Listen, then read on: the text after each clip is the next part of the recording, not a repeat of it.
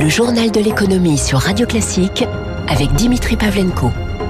Avec Ophi Asset Management, leader en gestion ISR. Ophi Asset Management et votre épargne prend soin de vous. Bon réveil, bonne journée, soyez les bienvenus à la une de l'économie ce matin. Comment inciter les Français à mobiliser leur épargne pour la relance? Depuis un an, les Français mettent de côté sur des supports liquides du cash de précaution dans des proportions inédites. 111 milliards l'an dernier de plus que la moyenne des années passées. Bientôt 200 milliards, c'est le double du plan de relance.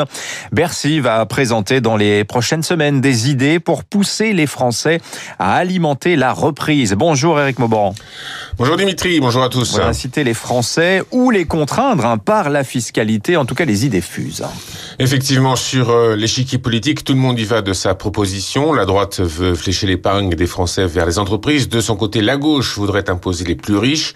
La difficulté de l'exercice consiste à trouver une solution économiquement efficace et politiquement consensuelle. Cette épargne financière forme un véritable trésor. Selon la Banque de France, il se chiffrera à la fin de l'année, vous l'avez dit, à près de 200 milliards d'euros, avec une répartition très inégale selon le Conseil d'analyse économique. Un peu moins des trois quarts de cette somme provient euh, de 20% des ménages disposant des revenus les plus élevés. Au sein du gouvernement, pas question de revenir sur la promesse de ne pas augmenter les impôts.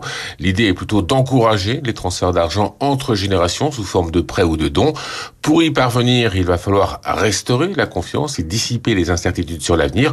Or, beaucoup de Français restent préoccupés par le financement de leur retraite et craignent une éventuelle baisse de salaire. Il n'est pas du tout certain que les Français soient prêts à une frénésie de consommation une fois la pandémie terminée ce qui va rendre d'autant plus compliqué la tâche du gouvernement. Merci Eric. Et d'ailleurs, c'est lié hein, au réflexe d'épargne des Français. L'INSEE a calculé que le pouvoir d'achat l'an dernier, eh bien, il n'a pas baissé et c'est une première en temps de crise. Le pouvoir d'achat a stagné en moyenne avec, cela dit, d'importantes disparités un en défaveur notamment des personnes touchées par le chômage partiel ou ayant perdu leur poste, mais aussi des auto-entrepreneurs. Du côté des entreprises, l'INSEE a calculé que le taux de marge avait reflué de 4 points en un an à 29,3 L'actualité sociale également avec un nouveau geste en faveur des chômeurs en fin de droit. Leur indemnisation va être à nouveau prolongée jusqu'à fin mars. C'est la troisième prolongation pour les demandeurs d'emploi depuis le 30 octobre. L'assurance chômage et sa réforme. Hein. Au menu, par ailleurs, d'une ultime réunion de négociation demain entre Elisabeth Borne et les partenaires sociaux. Ces derniers, la semaine dernière, dans un rare communiqué commun, ont fait part de leur profond désaccord sur l'objectif d'économie de la réforme qui a, cela dit, été adouci. Dossier spécial demain matin dans la matinale écho de Radio Classique. Cette nuit marquait aussi la fin des négociations commerciales entre la grande distribution et les industriels de l'agroalimentaire. Les discussions, encore une fois, ont été houleuses sur la question des prix.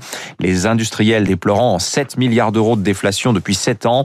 La distribution se plaçant, elle, en défenseur du pouvoir d'achat des consommateurs. Les agriculteurs, eux, ont manifesté un petit peu partout en France, hein, devant de nombreuses grandes surfaces ces derniers jours.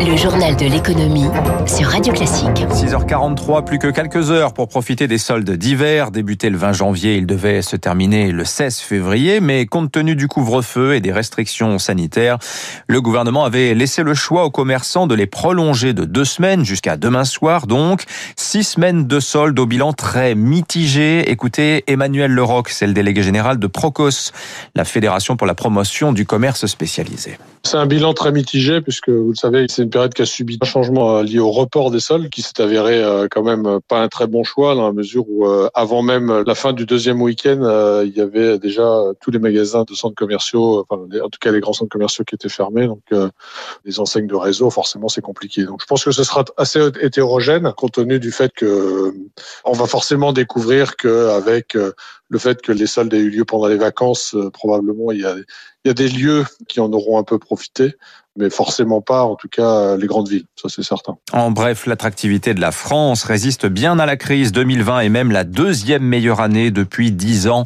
en termes d'investissements étrangers dans l'Hexagone, avec 1215 projets concrétisés l'an dernier, la plupart américains, selon Business France. Euh, c'est quand même une baisse de 17% sur un an, mais c'est mieux que l'Europe, hein. moins 19% en moyenne, moins 33% à l'échelle mondiale. Emmanuel Macron en Seine-Saint-Denis aujourd'hui dans un centre de formation aux métiers de l'industrie. Le président de la République va vanter le bilan du plan jeune lancé l'été dernier. 1 200 000 embauches hein, de moins de 26 ans sur les six derniers mois de l'année, dont 500 000 apprentis. Le plan va par ailleurs être complété par un dispositif de mentorat. Euh, eux sont en train de réinventer justement leur métier, en tout cas leur point de vente. Les buralistes, ils s'adaptent à la baisse continue de la consommation de tabac, euh, moins 16% euh, pour le tabac entre 2015 et 2019. C'est une bonne nouvelle pour la santé publique, mais pour les débitants, bah, c'est le signe qu'il y a urgence à pivoter. La Confédération des buralistes mène d'ailleurs des expérimentations plutôt concluantes. Eric Kioch. Lorsqu'on rentre dans le bureau de tabac de Jordan à Poland, dans l'Hérault, il y a bien entendu la presse, des jeux à gratter, des colis prêts à être retirés et chose plus étonnante. Le premier truc sur lequel on tombe, c'est le frigo Sodebo. Il y a des beaux autocollants, une belle publicité dessus. Vous avez un choix de sandwich, de salade. On a vu que ça marchait vraiment bien. Clients les plus fidèles, les élèves du collège situé de l'autre côté de la rue. Et face au succès, Jordan a signé un contrat d'un an avec Sodebo. Logique finalement. Il fait aussi épicerie, dépôt de pain, vente d'alcool, un commerce multifonction dans un village qui en manque cruellement. On a fait en sorte que les gens, plutôt que de faire 4 ou 5 km à pied euh, pour aller à la grande surface, que les gens puissent avoir le maximum de choses en se déplaçant le moins possible. Et le tabac, ça suffit plus pour s'en sortir. Quoi. Si on a uniquement le tabac, c'est pas possible. Se diversifier, c'est aussi nécessité, car aujourd'hui, seuls 4 clients sur 10 des bureaux de tabac viennent pour des cigarettes. Pour survivre, une seule solution, selon Philippe De la Confédération des buralistes. Les bureaux de tabac de demain se doivent de devenir le commerce de proximité incontournable. L'idée est de réadapter l'économie du réseau des buralistes en faisant de ce commerce un commerce d'utilité locale, si on peut dire avec de l'anglicisme, le drugstore du quotidien des Français. Et pour cela, les buralistes sont un argument de poids. Ils sont 24 000 répartis sur toute la France. Les immatriculations de voitures neuves en forte baisse en février. Les chiffres sont parus cette nuit. 132 000 véhicules neufs vendus le mois dernier. C'est un recul de 21% par rapport à février 2020, qui fut le dernier mois normal hein, de vente l'an dernier. Et puis cette journée à haute tension chez Danone, un conseil d'administration va se tenir aujourd'hui. Sur la table, les questions de gouvernance. Hein, vous le savez, deux fonds activistes mènent campagne en ce moment pour la dissociation des postes de président et directeur général et le départ de l'actuel PDG Emmanuel Faber. Danone a par ailleurs annoncé hier soir son intention de céder sa participation de 10% dans le géant chinois des produits laitiers Mengniu. Le produit de l'opération servira au groupe à racheter ses propres actions afin d'en doper le cours. Les marchés pour finir, les places asiatiques en belle hausse ce matin. Hong Kong plus 1,20%, Tokyo plus 2,2%, soutenu par les perspectives sur le nouveau plan d'urgence américain. Il a été adopté par la Chambre des représentants samedi en attendant le Sénat. Le CAC, lui, en forte baisse vendredi, moins 39%, 5703 points. En tête de l'indice, vendredi, c'était Téléperformance qui gagnait près de 7%. À l'inverse, Veolia, moins 4,28, sanctionné notamment pour le refus de Suez de son offre de rachat.